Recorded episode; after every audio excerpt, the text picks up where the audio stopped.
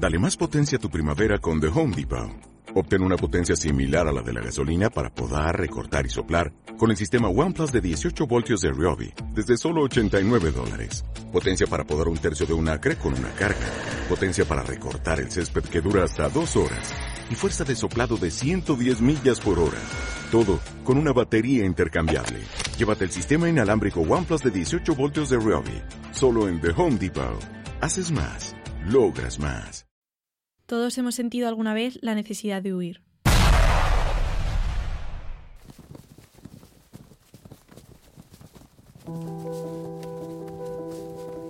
A lo largo de la historia, esta sensación se ha convertido en una realidad para muchas personas.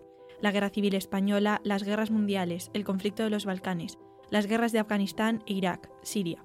Todos ellos han dejado como resultado el desarraigo y la obligación de huir de un hogar que nunca será el mismo. Todo por huir de la guerra, pero la mayoría de estas personas acabarán en campos de refugiados. Por desgracia, este terrible fenómeno sigue existiendo en la actualidad.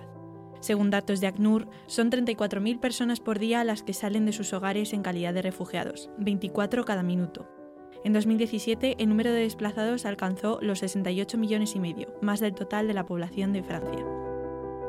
Los medios de comunicación jugamos un importante papel a la hora de comunicar este tipo de situaciones a la sociedad. Este tipo de problemas dejan de existir cuando se deja de hablar de ellos. Y esto afecta también a las organizaciones que llevan a cabo proyectos de ayuda humanitaria a los países en conflicto. Agustín Gavín Blasco, presidente de la organización Arapaz MPDL de Aragón. Hay una cosa que se pone de moda ¡pum!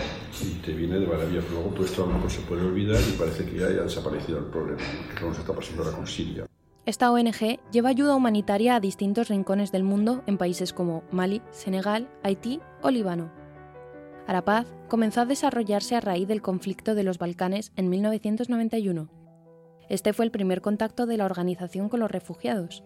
Ayudaron a cientos de personas procedentes de la zona a integrarse en la sociedad española, sobre todo en el entorno rural. Trajimos refugiados a Zaragoza del conflicto balcánico fueron los primeros que llegaron a España, llegaron aquí casi 100 personas. Arapaz lleva la historia de los Balcanes grabada en la memoria. Sin embargo, hoy en día su máxima actuación es en el Líbano. De los casi 5 millones de habitantes del Líbano, 2 millones son refugiados sirios. Especialmente el Valle de la Beca, el lugar más próximo a la frontera con Siria, concentra el mayor número de desplazados. Arapaz trabaja con 20 núcleos familiares que carecen hasta de lo más básico. Claro, los refugiados cuando llegaron al principio, pues más o menos fueron atendidos dentro de lo que cabía, porque han pasado siete años, con lo cual ahora les cobran alquiler por estar. Hemos estado con vidas de guerra que les han matado a los maridos y a, los, a todos los hombres de la familia, están allí, incluso les han secuestrado el ISIS, eh, chicas, o sea, eh, niñas, o sea, es un caos. Las mujeres viven un doble peligro por su condición de género. Muchas de ellas, viudas y huérfanas, no ven futuro ni para ellas ni para sus hijos. Cada país es un mundo, por eso en algunos se pueden hacer proyectos que no son posibles en otros. Es el caso de Vacaciones en Paz.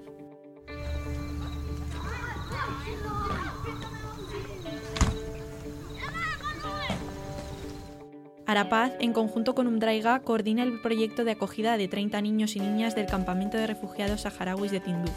Los niños vienen cada verano a Aragón, donde se les proporciona atención médica y la oportunidad de pasar un verano diferente.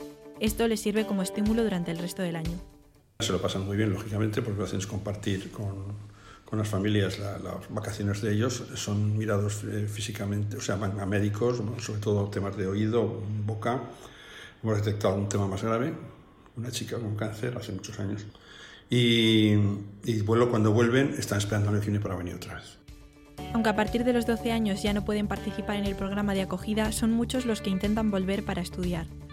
Los estudiantes saharauis, por ejemplo, mm, un 60% estudian medicina. Pero ellos cuando estudian medicina luego se vuelven a, a Tinduf, a, a, los, a, los, hospitales de ellos, ¿eh? menos dos o tres casos que conozco que están trabajando en España, la, la mayoría quieren volver allí. Pero Arapaz no actúa solo en ámbito internacional. A nivel local, llevan a cabo proyectos como el Festival de Danza Solidaria que tuvo lugar el 10 de diciembre en el Teatro Principal de Zaragoza, que recaudó dinero para los desplazados del conflicto sirio y en concreto para las viudas de la guerra. También llevan a cabo proyectos de concienciación para la opinión pública, aunque a raíz de la crisis económica han tenido que cancelar la publicidad. No solamente la ayuda humanitaria es el hecho de llevar ayuda humanitaria, sino que la gente sepa por qué tiene que llevar ayuda humanitaria, sobre todo en los colegios. Es muy importante la educación a, los, a la gente joven. Todos podemos aportar nuestro grano de arena mediante proyectos de voluntariado. Arapaz intenta recuperar sus cursos de formación de voluntarios que aportan experiencia de profesionales. Hasta entonces, la Universidad de Zaragoza, en convenio con la Federación Aragonesa de Solidaridad, ofrece una cátedra de cooperación para el desarrollo con posibilidad de trabajar con alguna de las organizaciones de la FAS. Aun con todas las ayudas, la situación que atraviesan los refugiados sigue siendo crítica. Estas ONGs no lo olvidan y participan día a día en los sitios que lo necesitan. Informarse y colaborar es esencial, porque como nos ha enseñado Arapaz, la ayuda humanitaria no termina,